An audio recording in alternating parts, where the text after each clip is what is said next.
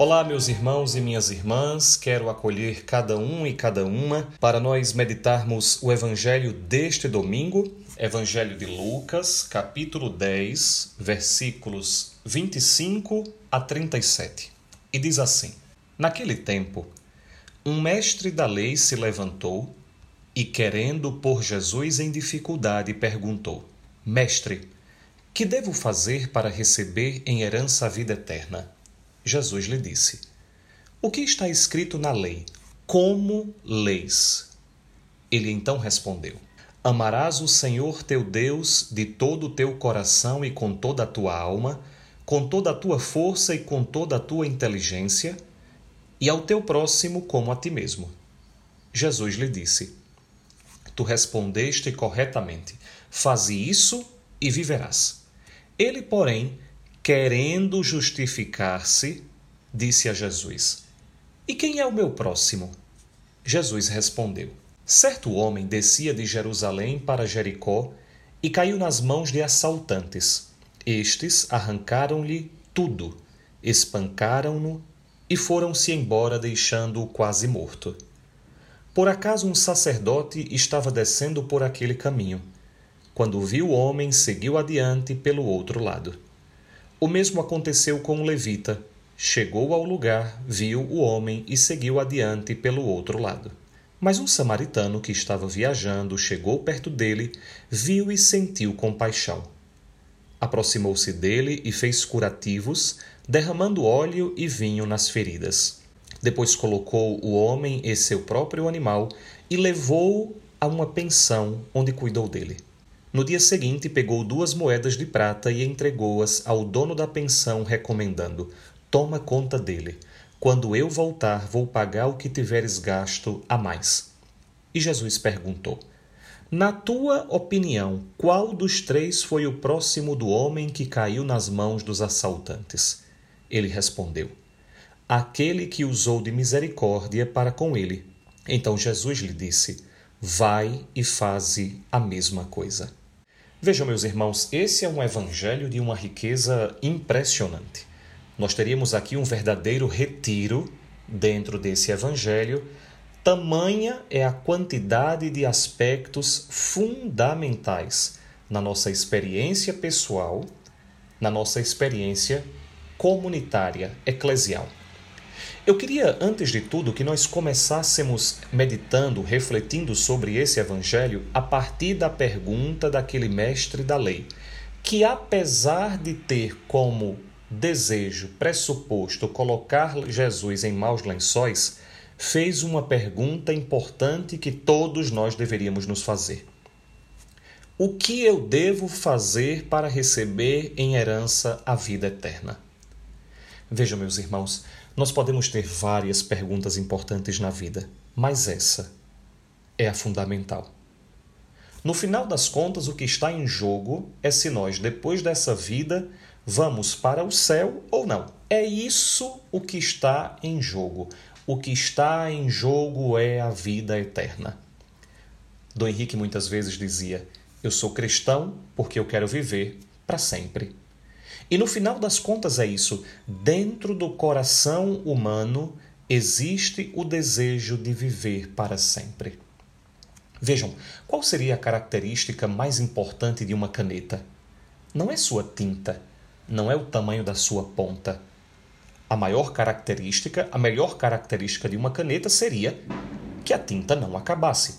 Veja, em todas as coisas que nós amamos, que nós desejamos, que são boas, nós desejamos que elas não acabem. Quando nós estamos numa festa que nós gostamos muito, nós não queremos que acabe.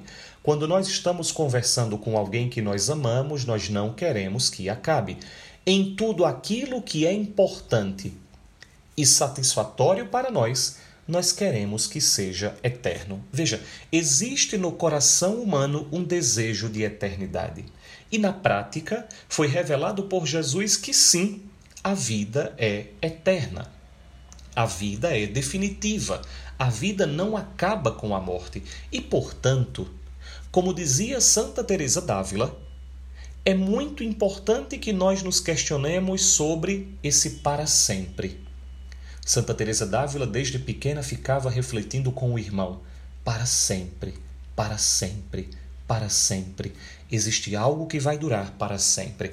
Portanto, a pergunta mais importante do ser humano é essa: o que fazer para ir para o céu? E Jesus devolve a pergunta para aquele mestre da lei. Por quê? Porque Jesus sabe que ele sabe a resposta. O homem que nós seguimos, o nosso mestre e Senhor Jesus Cristo, muitas vezes diante de uma pergunta que nós endereçamos a ele, ele retorna com uma pergunta. Por quê? Porque ele deseja nos fazer refletir, meditar, aprofundar. Então, o que está escrito na lei? Atenção, Jesus está nos fazendo recordar que nós temos uma resposta para essa pergunta. Nós somos uma sociedade, nós estamos numa cultura, nós somos uma geração que aparentemente esqueceu das respostas já dadas. Nós cristãos temos respostas para determinadas perguntas. E uma das respostas é para essa pergunta: o que fazer para ir para o céu? Existe uma resposta, nós só precisamos atuar essa resposta. Qual é a resposta? Para ir para o céu, para ir para a vida eterna, nós temos que amar a Deus de todo o coração, com toda a alma, com toda a força, com toda a inteligência e amar o próximo como a nós mesmos. É muito importante recordar sempre: Jesus uniu essas duas realidades. Esse amor que eu devoto a Deus, esse amor que eu dirijo a Deus, precisa necessariamente estar vinculado ao amor ao próximo. E é dessa maneira, Jesus diz, com essa resposta: se você faz isso, você viverá. Se você vive isso, você vai para o céu. Se você realiza isso, você vive eternamente. E aí o homem, querendo colocar novamente Jesus à prova, ou muitas vezes fazendo o que nós fazemos, perguntas que nós já sabemos a resposta, ele pergunta quem é o próximo. E aí Jesus conta uma parábola, Jesus conta uma história que é de uma profundidade e riqueza que seria impossível nós aqui encerrarmos.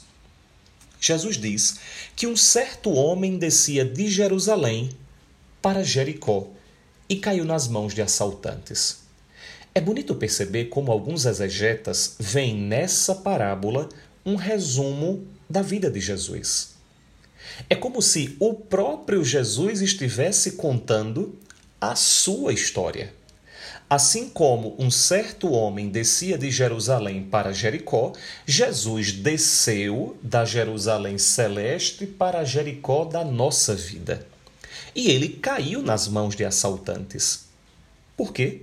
Porque aqueles para os quais ele veio, lembrem, disse São João, aqueles para, para os quais ele veio não receberam. Aqueles que deveriam acolher Jesus assaltaram Jesus, sequestraram Jesus e lhe arrancaram tudo, espancaram-no, foram-se embora e deixaram quase morto. Atenção para o detalhe. Jesus diz: deixaram-no quase morto. Assim como Jesus vai morrer, no entanto, não morrerá para sempre. Voltará a viver ressuscitado. Vejam, Jesus está contando a vida dele. Jesus está falando sobre ele. Só que Jesus vai dizendo também que esse homem que é deixado no meio do caminho, todos aqueles que aparentemente deveriam cuidar daquele rapaz que estava quase morto pelo caminho, olharam de banda. Vejam, o sacerdote olhou para o lado. O levita olhou para o lado. Aqueles que eram zelosos da tradição, aqueles que eram zelosos do mandamento, aqueles que faziam palestra, aqueles que faziam comentários sobre o evangelho, aqueles que ensinavam o que era verdade, no final das contas, olharam para o lado e deixaram o homem quase morto. E aí Jesus diz que um samaritano, lembrem, os judeus não se davam com os samaritanos, olha Jesus provocando os discípulos, Jesus provocando os judeus, um samaritano estava viajando. Passou pelo caminho e sentiu compaixão. Compaixão, compassio. Padecer com. Compaixão não é sentir pena, compaixão é sofrer com aquele que sofre. O homem sentiu dentro dele aquele sofrimento e se aproximou dele e fez curativos e derramou óleo e vinho nas feridas. Agora Jesus está dizendo que ele é como aquele samaritano. Vejam, Jesus no começo da parábola disse que ele era como aquele homem, desceu de Jerusalém e foi assaltado e foi deixado quase morto. Jesus agora está dizendo que ele é como aquele samaritano que vai cuidar daquele rapaz que estava quase morto e vai ungir com óleo e vinho. Alguns padres da igreja viram nisso o sinal do batismo e da Eucaristia. O óleo do batismo, o vinho da Eucaristia. Derramou o sacramento naquelas feridas, tornou sacramento aquele, aquele gesto. Aquele homem então, aquele samaritano então, leva aquele rapaz quase morto para uma hospedaria. E ele não pode continuar lá. No entanto, ele vai prover os recursos para que alguém tome conta dele. Muitas vezes, cada um de nós não pode fazer com as próprias mãos o bem, mas pode prover os meios para que aquele bem seja feito. No final de tudo isso, Jesus pergunta: quem era o próximo daquele homem quase morto? E o homem responde bem: Aquele que usou de misericórdia para com ele. E aí Jesus encerra de forma prática e objetiva: Vai e faze a mesma coisa. Meus irmãos, o que Jesus está dizendo aqui hoje nesse evangelho é que nós iremos para o céu, vamos ser simples, práticos e objetivos vai para o céu quem for como aquele samaritano. Vai para o céu quem amar a Deus sobre todas as coisas e ao próximo como a si mesmo. E esse amor se manifesta de forma prática, concreta, sem meios termos, sem conversa fiada, de forma evidente e concreta. É muito importante Portanto, que nós nos demos conta disso e que nós façamos o nosso próprio exame de consciência. Por quê? Porque no nosso dia a dia existem muitos próximos a nós que precisam ser curados, que precisam ser cuidados, que precisam ser escutados, que precisam ser acolhidos e nós, como aquele levita e aquele sacerdote, nós olhamos de lado, porque não temos tempo, porque eu tenho meus direitos, porque eu tenho que cuidar de mim. Por uma série de motivos, eu vou encontrando desculpas para continuar o meu caminho enquanto eu deixo aquele homem quase morto. E recordemos, aquele homem quase morto é um sinal, é uma figura do próprio Jesus Cristo. Quando nós deixamos pelo caminho quase mortos os nossos irmãos e irmãs, nós estamos deixando Jesus quase morto pelo caminho. Por isso, Façamos a pergunta não como aquele homem, não como aquele mestre da lei, mas com um coração realmente sincero e desejando a resposta. O que nós devemos fazer para ir para o céu? Essa é a pergunta mais importante. E a resposta Jesus já disse onde está, na lei revelada pelo próprio Deus. E como eu realizo isso? Amando a Deus sobre todas as coisas, ao próximo como a mim mesmo. E de forma prática e concreta, como eu faço isso? Cuidando, atendendo, curando, estando perto de cada próximo que está próximo a mim.